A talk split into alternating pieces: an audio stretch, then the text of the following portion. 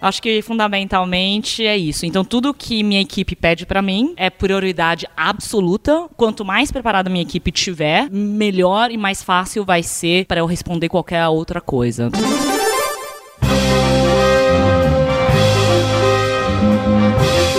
Eu sou Paulo Silveira Eu sou Rodrigo Dantas. e esse é o Like a Voz.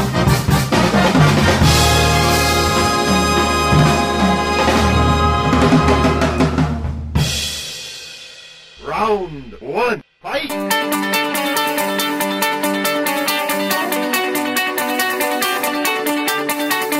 Bad Young é Managing Partner da 500 Startups, é fundadora da Innovators e o dia que você botar o pé no Vale do Silício é um dos primeiros nomes de brasileiros que você vai ouvir por lá e certamente um dos mais respeitados. Bad, será que você pode falar pra gente o que é Venture Capital, o que que faz uma empresa como a 500 Startups? Uh, Venture capital é capital de risco. Então, basicamente, seja individualmente como investidor anjo ou institucionalmente como fundo de investimento, é quando você entra sem saber se você pode ter retorno, né? Então, às vezes eu até brinco que não é venture capital, é adventure capital.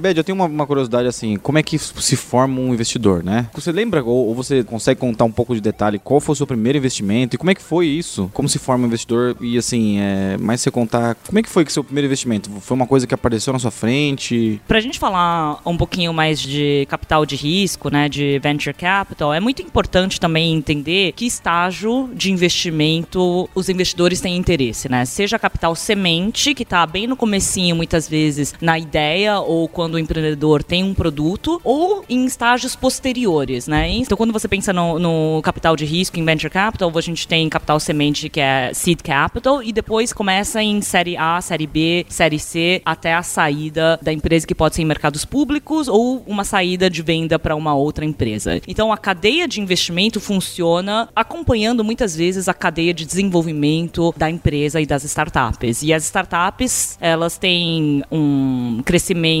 muitas vezes extremamente acelerado, né? Então você pode ter um, um, grupo de empreendedores que em pouquíssimos meses, em quatro a seis meses, criar um produto, um protótipo e em um ano fazer uma distribuição e ter uma escala muito acelerada e rápido dentro disso. Então o que, que a gente faz como investidor? A gente quer capturar antes desse crescimento, antes desse valor de mercado seja totalmente evidente para os outros, né? Então como investidor, o que, que é importante? É você primeiro entender que estágio de investimento você está interessado, né? Então, se você quer fazer capital semente ou se você prefere um pouquinho menos de risco, então você faz um, pouco posterior e aí o, o, risco da empresa é menor. Do ponto de vista de investimento, tudo é risco, né? Então, é risco do founding team, né, da equipe fundadora, não se dá bem, não dá certo, não ter a capacidade de execução. Então você tem risco de equipe, você tem risco de produto. Então o empreendedor pode chegar e falar: ó, esse produto vai ter muito sucesso, mas o produto ele pode não ter a usabilidade ou os resultados que os empreendedores acham que tem do ponto de vista de produto. E depois você tem risco de mercado. Mas risco de mercado é, é muitas vezes ilimitado. Pode ser questão regulatória, pode ser questão de de competidor entrando que você não está esperando. Então, o que, que acontece nesse contexto, né? Quando a gente está fazendo investimento, né? Então, eu como investidora, eu sei que tem muitos, muitos riscos. Eu tento entender no estágio. Então, quando eu falo que a BED vai fazer um investimento, a BED faz investimento capital semente, em que quase todos os componentes são riscos e eu só consigo saber se eu quero investir nesse grupo de fundadores. Então, a gente olha muito quem é o founding team, porque basicamente é o que a gente está investindo antes de mais nada. O primeiro investimento meu com a 500 Startups foi Viva Real. Ô, louco. Começou, começou ruim, viu? Começou, nossa senhora. Sorte, sorte. Olha só, hein? Mas foi semente? Sim, foi basicamente quando Viva Real... Viva Real, na verdade, é uma empresa que começou na Colômbia. São três empreendedores. Tem um empreendedor americano, um empreendedor alemão. E aí, quando eles entraram no Brasil, eles entraram com uma pessoa que estava ajudando na expansão do Brasil. Então, foi logo, pouco logo que eles entraram. No Brasil, muitas vezes uma rodada semente ou lá fora, o que é um capital semente de valuation, muitas vezes é considerado como um Series A aqui. A gente certamente entrou numa rodada, assim, num, num valuation bem razoável, e aí foi quando eles começaram a montar a operação no, no Brasil. E engraçado que você entrou num case que depois virou um, um baita case não só de empreendedorismo, mas também de fundraising, né? É, parece que começou desde o zero, começou muito bem feito a, as rodadas nos momentos certos da empresa, né? né? Hoje eu sou managing partner no fundo de investimento, mas antes de eu entrar no fundo, é, uns dois anos antes da entrada do fundo, eu entrei na 500 por volta de 2011. E aí, em 2010, eu criei a Innovators. A Innovators foi basicamente a base para encontrar os empreendedores. Eu fazia muito a conexão dos empreendedores no Brasil com o Vale do Silício. E aí, numa dessas de ajudar os empreendedores, o Brian, que é o CEO do Viva Real, me procurou falando que queria fazer uma rodada de investimento nos Estados Unidos. Eles já tinham alguns anjos, já tinham feito uma, uma rodada capital semente antes, né? E era principalmente os investidores que eles tinham é, juntado antes, e aí eles estavam preparados para uma rodada um pouco maior. Nos Estados Unidos comecei a fazer bastante apresentação para fundos distintos, e aí numa dessas minhas apresentações para uh, fundos que estavam nos Estados Unidos era a 500 Startups. Então ali também foi a razão da minha entrada, ou o começo da razão da entrada na minha, um pouco na minha carreira de investimento. Um pouco da rodada, eles fizeram, na verdade, a rodada que a gente entrou foi a mesma rodada que a Axel entrou. Então, eles acabaram fazendo uma, uma rodada, provavelmente nos Estados Unidos seria seed, equivalente ao tamanho de um seed. Para o Brasil, o equivalente era um, um Series A. Aí depois eles realmente conseguiram montar rodadas com que a gente chama de stage financing, né? De conseguir fazer tipo um processo de não diluir demais sobre o ponto de vista de empreendedor, porque muitas vezes o que acontece, né? O empreendedor quer muito capital do investidor, mas acaba perdendo um, o que a gente chama de equity, né? A quantidade de ownership, né? A quantidade de ações. Ações, isso, ações. É que muitas vezes ela ainda não é convertida em ações, né? Mas participação. Acaba dando uma participação muito grande para os investidores que estão fora. Então, muito importante para o empreendedor. Por que, que é importante as rodadas de investimento? Se você faz ele muito bem feito, isso quer dizer que você consegue manter os empreendedores originais motivados, você consegue criar o que a gente chama de option pool, garantir que os seus principais funcionários também tenham participação no sucesso na empresa. Então, eles realmente conseguiram montar de uma forma que é um case mais parecido com o que a gente faria nos Estados Unidos. Ed, você falou que um dos principais pontos que vocês olham é o time de fundadores. E eu imagino que no momento de fazer um investimento semente, em que o produto existe mais ou menos, o mercado acabou de ser testado, é, é uma das poucas coisas que a gente consegue olhar. Quem são os fundadores, quem são essas pessoas, como elas trabalham. O que, que você pessoalmente olha em um time de fundador em relação a soft skill? O que, que você está procurando? Deixa eu ver como que ele reage com isso, quanto ele trabalha, quanto ele não trabalha, se ele lida bem com interrupção, se ele aguenta bem pressão. O que, que você fala, poxa, esse empreendedor, independente independente do produto, é um cara bacana que eu posso tomar um pouco de risco? É difícil a pergunta, porque pensa assim, você tem o lado de startup, né, de investimento, está colocando capital. Muitas vezes você está recrutando alguém para entrar na sua empresa, né? Então não importa em que contexto você está. Você vai recrutar, normalmente você tem meia hora, uma hora de entrevista com alguém. E aí você pode fazer uma lista de critério que tipo de funcionário ou empreendedor você quer trazer ou você quer investir essa lista, né, de skills, né, de capacidade de, de empreendedor é muito fácil de montar. Então eu posso falar assim, olha, eu quero um empreendedor que é resiliente, mas que não seja cabeça dura demais. Então como é que você acha esse balanço dentro disso, né? Você quer um empreendedor que tenha uma paixão muito forte pelo problema que está resolvendo, porque o percurso do empreendedor vai ser muito duro de altos e baixos, né? Então é muito importante em momentos de crise, em momentos difíceis em momentos de falta de capital, momentos que vários funcionários vão embora, a visão original de por que, que o empreendedor está fazendo alguma coisa esteja ali, né? Então a gente fala um pouco da questão da resiliência, a gente olha muito a questão do porquê, né? Acho que ali entra um pouco na visão do empreendedor ou dos empreendedores ou empreendedoras que estão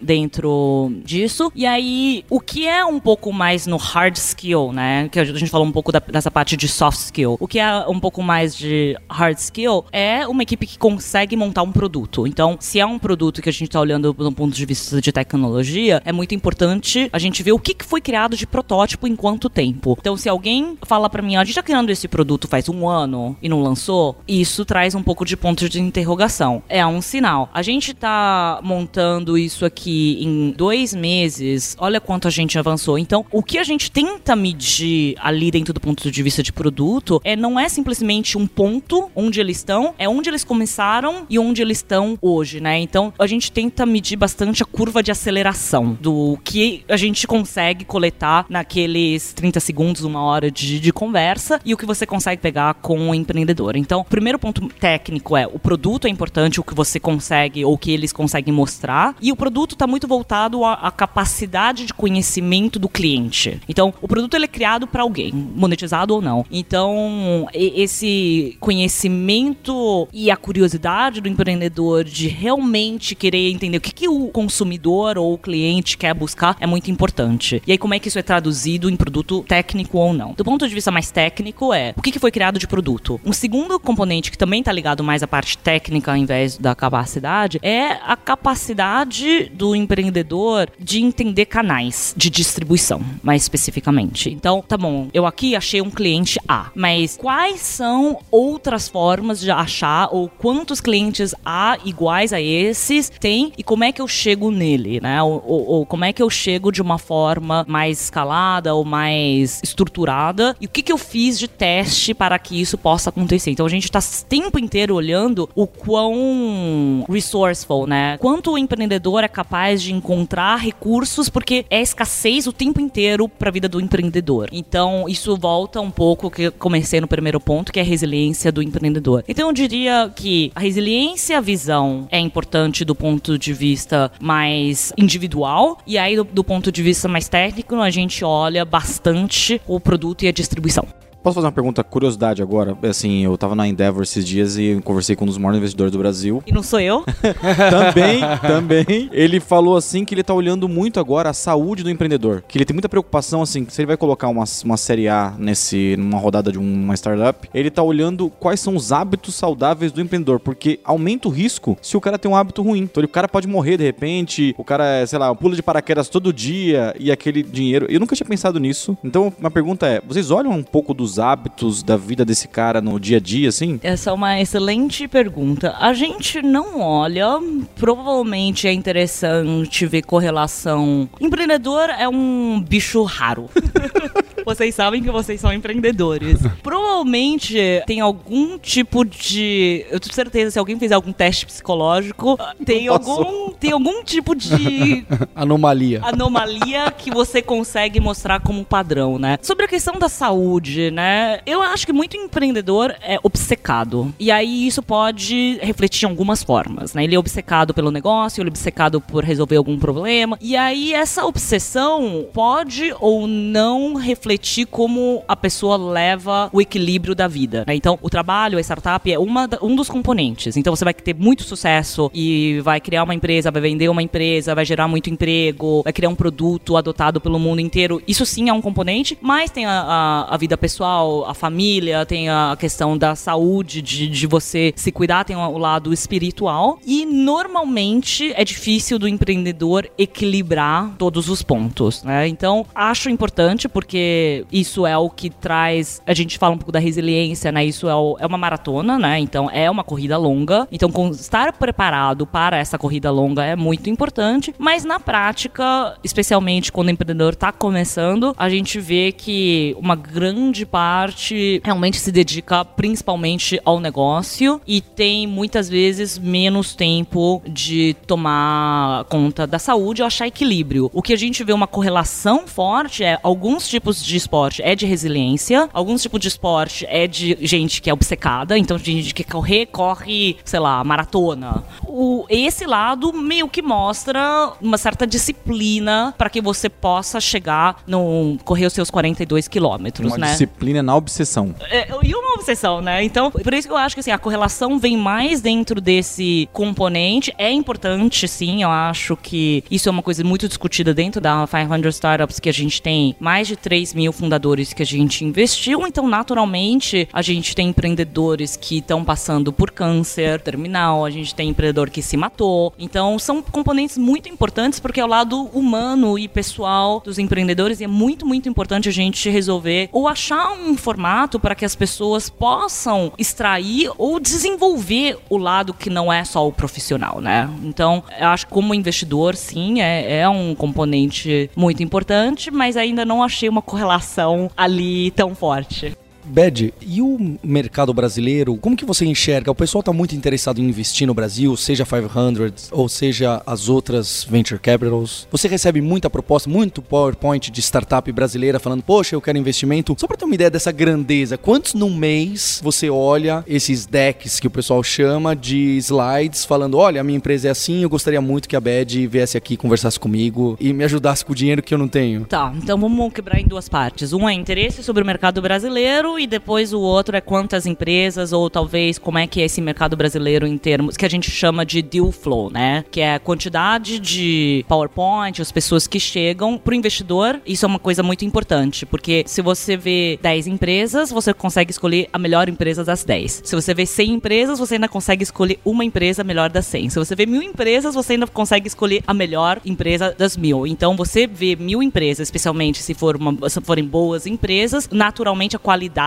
é, de investimento aumenta. Então, do ponto de vista de investimento, né, voltando à pergunta, se você vai ser um investidor, quer ser um investidor, vai montar um fundo, uma das perguntas mais importantes é como é que é o seu deal flow, que é esse fluxo de negócios que chega para você. Então, respondendo a pergunta em duas partes. A primeira parte é como é que é o mercado brasileiro e como é que é o interesse do mercado brasileiro. O mercado brasileiro é o último mercado inexplorado que, que isso significa? Venture capital captura onde estão as oportunidades. Por exemplo, alguns mercados têm uma oportunidade de investimento, o capital naturalmente vai e busca onde estão essas oportunidades. O que, que acontece no mercado brasileiro? O mercado brasileiro, globalmente, um dos maiores mercados que tem usuários online. O e-commerce no Brasil é relevante. E aí, quando você compara isso com quantidade de capital, quantidade de venture capital que entra aqui, então, compara puramente o mercado americano com o mercado brasileiro. Você divide o que é e-commerce pelo venture capital, se você fosse fazer uma proporção, os Estados Unidos tem 10 vezes essa proporção de venture capital pro e-commerce comparado com o Brasil. Então, proporcionalmente, tem 10 vezes mais capital capturando essa oportunidade de negócio, né? Saindo dos Estados Unidos, que é um dos mercados mais maduros, você pode ir para a Europa, você pode ir para o Sudeste Asiático. O interesse dos investidores é muito maior quando você compara com o tamanho da oportunidade de mercado. Então, o Brasil. E o que, que isso significa na prática? O Brasil tem relativamente poucos investidores interessados pelo tamanho da oportunidade de mercado. É basicamente isso. Se você olhar, eu acho que podia ter muito mais interesse. A gente tem mais de 200 milhões de pessoas aqui, consumidores, né? Ou potenciais consumidores. Tem uma penetração de internet muito forte. Ou a transação acontece, as pessoas pagam, né? Online, que muitas vezes não acontece em muitos lugares do mundo. Por outro lado, eu acho que o interesse interesse de venture ainda é bem pequeno. Então, você tem alguns anjos, mas poderia ter muito mais. A gente tem alguns fundos de investimentos de Series A, né? Falando um pouco de stage financing, mas eu acho que podia ser duas vezes ou três vezes mais investidores. E aí, quando você entra em Series B e C, que são estágios posteriores, aí quase não tem nenhum investidor. E acho que isso vai mudar, porque basicamente as pessoas vão ver que sim, a oportunidade está ali, e aí naturalmente o capital vai começar a vir para cá. É uma questão de tempo. Hoje, quando você tira uma fotografia, o Brasil é o último mercado ainda não explorado quando você compara com as oportunidades que a gente tem online aqui. Então, isso respondendo um pouco o mercado brasileiro. Hoje é muito difícil de vender Brasil lá fora. As pessoas estão esperando. A gente vive num contexto geopolítico bem complicado internacional e também no Brasil. Então, as pessoas não estão fazendo tanta movimentação de capital, de investimento, especialmente lá de fora para cá. Entre o Brasil para os brasileiros em si, acho que sim. Acho que tem um interesse crescente de pessoas que não estavam em venture capital, que não tinham interesse no mundo digital, que está começando a transferir o capital mais tradicional para o capital de venture. Isso sim tem aumentado um pouquinho, mas ainda é muito difícil você fazer essa mudança de mentalidade, porque basicamente quando você está fazendo capital de risco, você tem que entrar sabendo que você tem a chance de perder tudo. E isso é muito difícil para muitos investidores. Então, embora sim a gente tenha essa movimentação crescente dos investidores brasileiros nos empreendedores brasileiros, mas a mentalidade eu ainda acho que precisa ter uma mudança bem significativa. Os brasileiros lá fora hoje tem sido bem difícil, né? Ou a gente vender para o investidor brasileiro para entrar no Brasil, mas isso vai mudar pelas oportunidades de mercado que a gente tem aqui. É, um pouco sobre o ponto de vista de deal flow, né? O que, que a gente vê de startup, número de decks que a gente recebe, o que acontece lá fora, o que, que acontece aqui. Então, o deal flow mais estruturado é o deal flow que chega para a aceleradora nossa. Então, a gente tem uma operação no Vale do Silício. Então, um pouquinho sobre a 500 Startups. Somos um fundo de investimento que é sediado no, no Vale, né? A gente tem um escritório em São Francisco e Mountain View também. E aí, os empreendedores recebem capital nosso. A gente investe por volta de 500 mil reais, que é 150 mil dólares lá. Os empreendedores vão para o Vale, ficam quatro meses, acessa a mentoria, né, por quatro meses, a metodologia e toda a rede do Vale. Podem ficar quatro meses, depois voltam para o Brasil, no caso, e continuam montando o negócio. Então, o nosso deal flow mais estruturado que a gente consegue contar vem do deal flow da aceleradora, porque na aceleradora a gente consegue realmente ter, a gente abre o processo de seleção, olha todas as empresas, seleciona as empresas e fecha o processo de seleção e faz o investimento e as ofertas para os empreendedores. Dentro desse contexto, a gente recebe normalmente 2.500 empresas a cada quatro meses e a gente faz oferta para entre 30 e 50, né? Então, um pouco daquela linha, a gente seleciona os melhores empreendedores, não cabe mais que 50 empreendedores no nosso espaço a cada quatro meses. Então, a gente olha essa taxa de 2.500 para até 50 vagas, a gente está olhando por volta de 2% de taxa de, de aceitação. O Brasil, especificamente, provavelmente é mais ou menos na mesma ordem de grandeza, mas chega, assim, às vezes via como com a Innovators a gente está muito próximo ao empreendedor, ele chega muitas vezes de uma forma mais desestruturada, mas em termos de número, mais estruturado é isso que a gente vê nos Estados Unidos.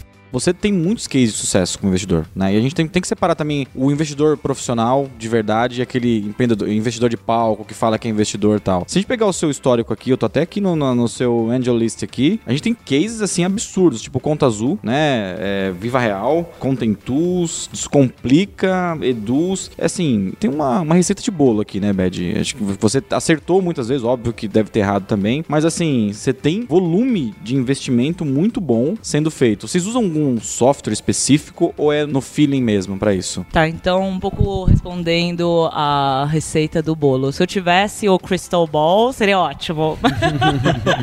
a receita do bolo basicamente é a seguinte: a gente tem uma tese de investimento bem específica. A tese basicamente é que uma parte das empresas, como é, tem muito risco que a gente estava falando, né? Risco de empreendedor, risco de produto, risco de mercado. O pra gente é muito importante não olhar individualmente nas empresas empresas. Para a gente é importante olhar no conjunto das empresas. Então, no conjunto das empresas, se eu investir 10 empresas, eu acho que uma das empresas vai ter sucesso. Se eu investir em 20 empresas, duas empresas vão dar certo. Três empresas. Então, você listou algumas empresas, a gente tem três, quatro empresas que hoje a gente tem uma certa segurança que você é líder de mercado, estão realmente muito bem, mas não foi porque eu selecionei essas três empresas, é porque depois de 40 empresas, três deram certo, né? exatamente, exatamente. Então, a fórmula é quem está fazendo early stage, para quem está fazendo capital semente, recomendo realmente montar um portfólio. Porque no portfólio você pode fazer uma série de, de hipótese do que, que vai dar certo. Mas, infelizmente, você não está montando a empresa, você não tem controle da empresa, e aí muitas coisas acontecem no meio do caminho. Então você faz a sua melhor, tipo, best guess, né? Você, você tenta fazer no momento do investimento, e aí o que a gente tenta fazer é dando certo colocamos mais capital, né? Então não, a gente não tem medo de errar. E eu acho que isso realmente muda. Isso muda não só pra gente, mas isso também muda para o empreendedor. Porque a gente muitas vezes é o primeiro capital a entrar na vida do empreendedor, é o primeiro capital que traz toda a parte de mentoria, rede. E aí, uma vez que alguém acredita, é muito mais fácil de outros acreditarem, né? O sucesso muitas vezes acontece porque as pessoas acreditam que o sucesso vai acontecer.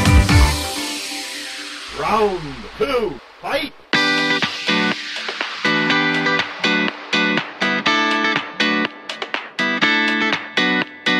Nessa parte a gente queria saber um pouquinho mais de você e de como você trabalha. Você pode falar qual que é seu background, o que, que você fazia antes da Innovators, antes da 500 Startups, com o que, que você trabalhou, o que, que você estudou, só pra gente ter ideia de quem é você? Eu me vejo quase como se fosse uma tradutora. Os meus sócios brincaram um pouco. Eu vou até o futuro, vejo o que acontece no futuro, volto pro presente e, tipo, viro a chave para falar: ó, oh, no futuro é tal, tal, tal. Isso não deixa de ser tradução. Então, tradução quer dizer, eu falo a língua do Vale do Silício, né? Porque eu tô lá há muitos anos.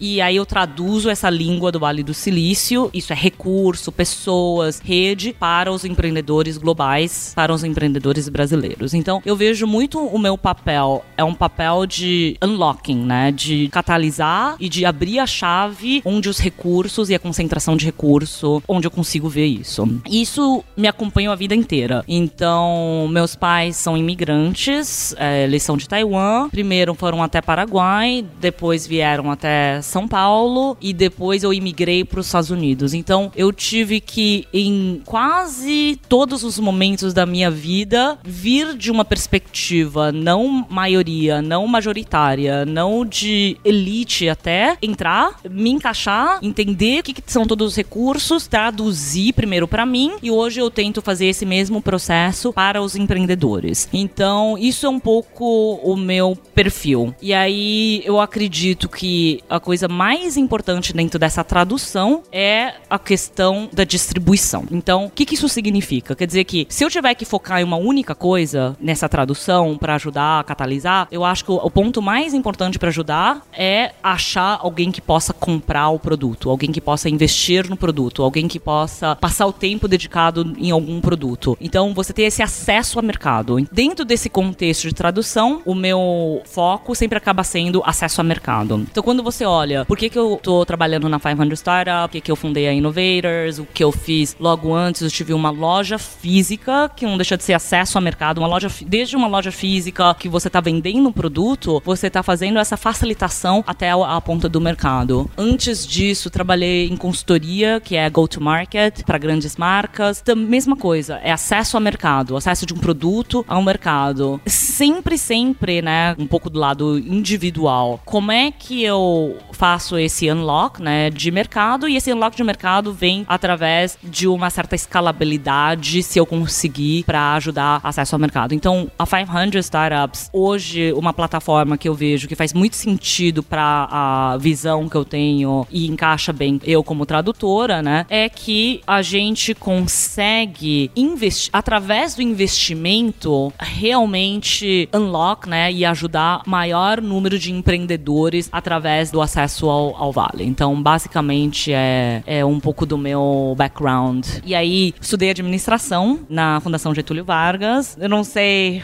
se olhando para trás o quanto isso me preparou, mas por outro lado, eu acho que eu tenho uma capacidade, uma intuição muito, muito forte sobre número. Eu sei que número não é uma coisa que você tem intuição, você pode calcular, mas as pessoas às vezes acham bem impressionante, tipo, do lado de finanças pessoais. Eu posso não olhar a planilhagem financeira, eu sei onde, na média, os dois lugares que eu mais gasto dinheiro, o restaurante A, o restaurante B, às vezes você vai em vários restaurantes, né? Eu sei. E aí, normalmente, eu acerto a porcentagem do valor também. Pelo menos eu, eu não erro demais. E isso realmente ajuda. Eu não sei se isso foi pela administração, mas eu tenho realmente uma intuição muito forte sobre um negócio e isso ajuda na hora do investimento. Ô, Bed, agora sim, eu queria. É, outra curiosidade, assim, como você é uma pessoa que, que acabou sendo pública, os empreendedores acabam procurando você. Depois a gente até vai colocar o WhatsApp da Bed e o e-mail pessoal dela aqui, viu? Não, legal, legal. Não façam isso. É, como é que é o seu dia a dia? Você deve receber muito e-mail, você deve receber muita interrupção. Como você controla a sua agenda, né? Porque eu imagino que deve ser assim: case de um cara que é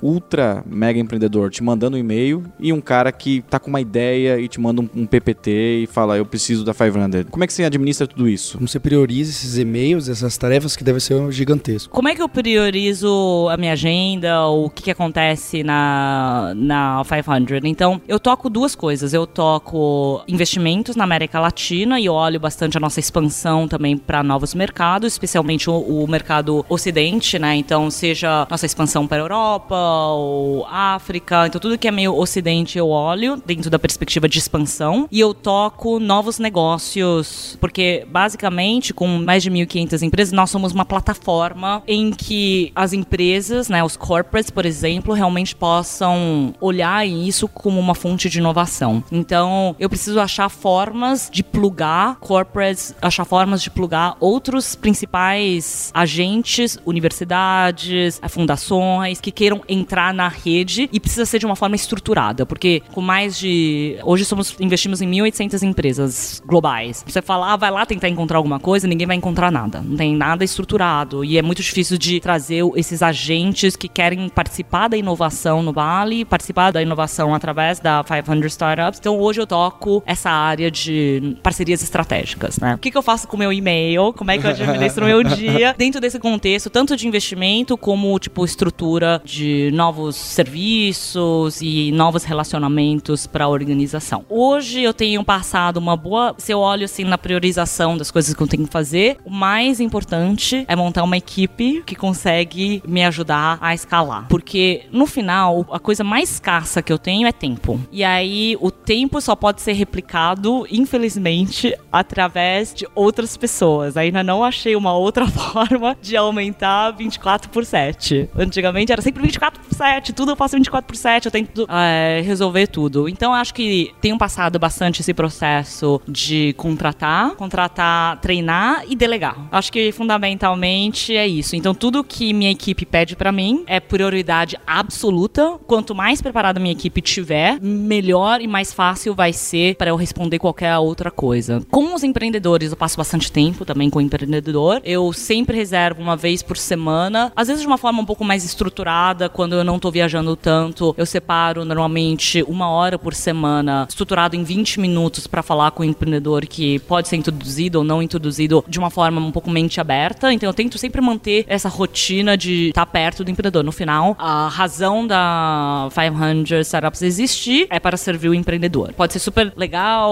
ou, glamouroso ser investidor, mas a gente não somos nada mais um prestador de serviço para que o empreendedor possa ter sucesso, né? Então é uma parte que eu tento passar bastante tempo ainda com os empreendedores e eu tento fazer entre esse misto de pessoas que quando recomendam para mim eu presto um pouco mais de atenção, mas eu também tenho muito medo da gente ficar num viés sempre da mesma rede. Se você tá sempre olhando a mesma coisa, você não consegue olhar novas oportunidades, né? Então eu tento sempre olhar o que que vai abrir novas redes, o que que vai empurrar novas redes, o que que vai abrir um novo contato numa nova indústria, o que vai abrir um novo contato, por exemplo, se a gente está bem investido é, em São Paulo, o que vai ajudar para a gente ter um pé muito mais forte, sei lá, em Recife, em Belo Horizonte. E aí, quando eu noto que tem uma capacidade de, falando um pouco de virar a chave, né, de unlock é, novas redes, eu também acho que essa é uma forma bacana de também alavancar mais a opção de ver novas coisas, né? Então eu passo bastante tempo entendendo como é que eu preparo a equipe para poder fazer, ao mesmo tempo eu tento sempre manter minha, uma parte do meu cérebro bem forte para onde estão entrando novas redes, onde estão entrando os novos empreendedores, o que está acontecendo de novo, porque no final, senão você fica muito no dia a dia e acaba perdendo o viés que a gente quer fazer, primeiro do empreendedor e depois da inovação também que a gente tenta investir.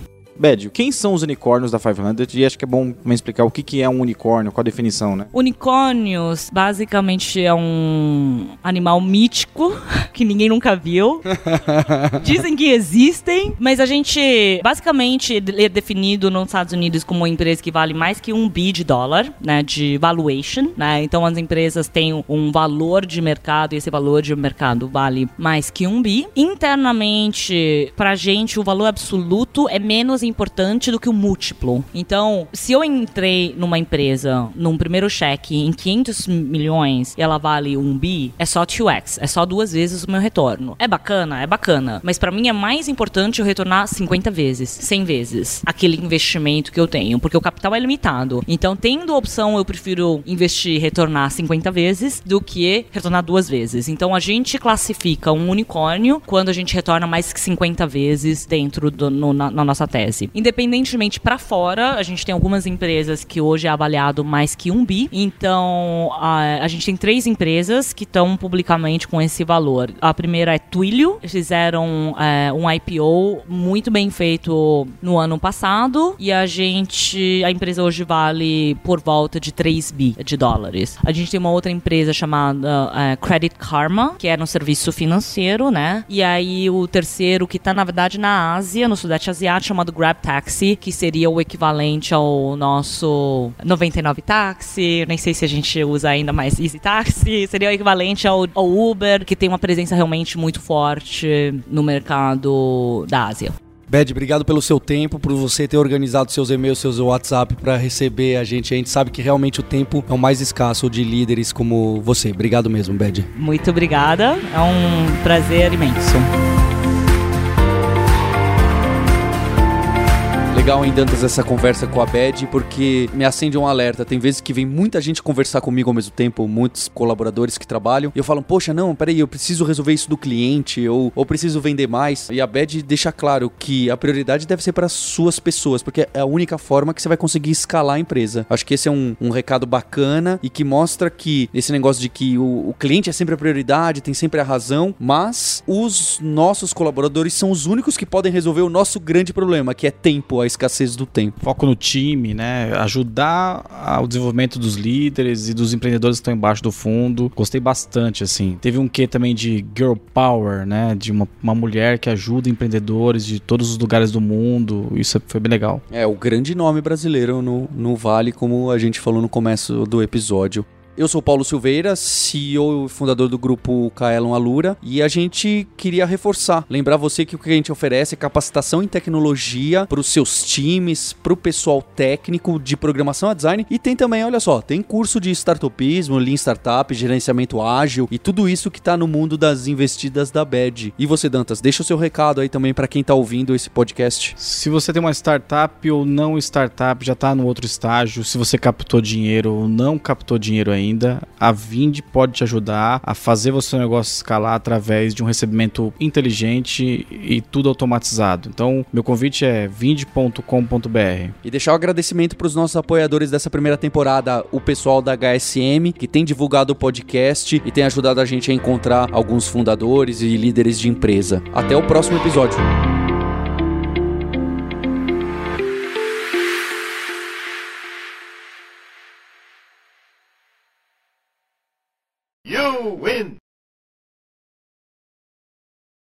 Este podcast foi editado por Radiofobia, podcast e multimídia.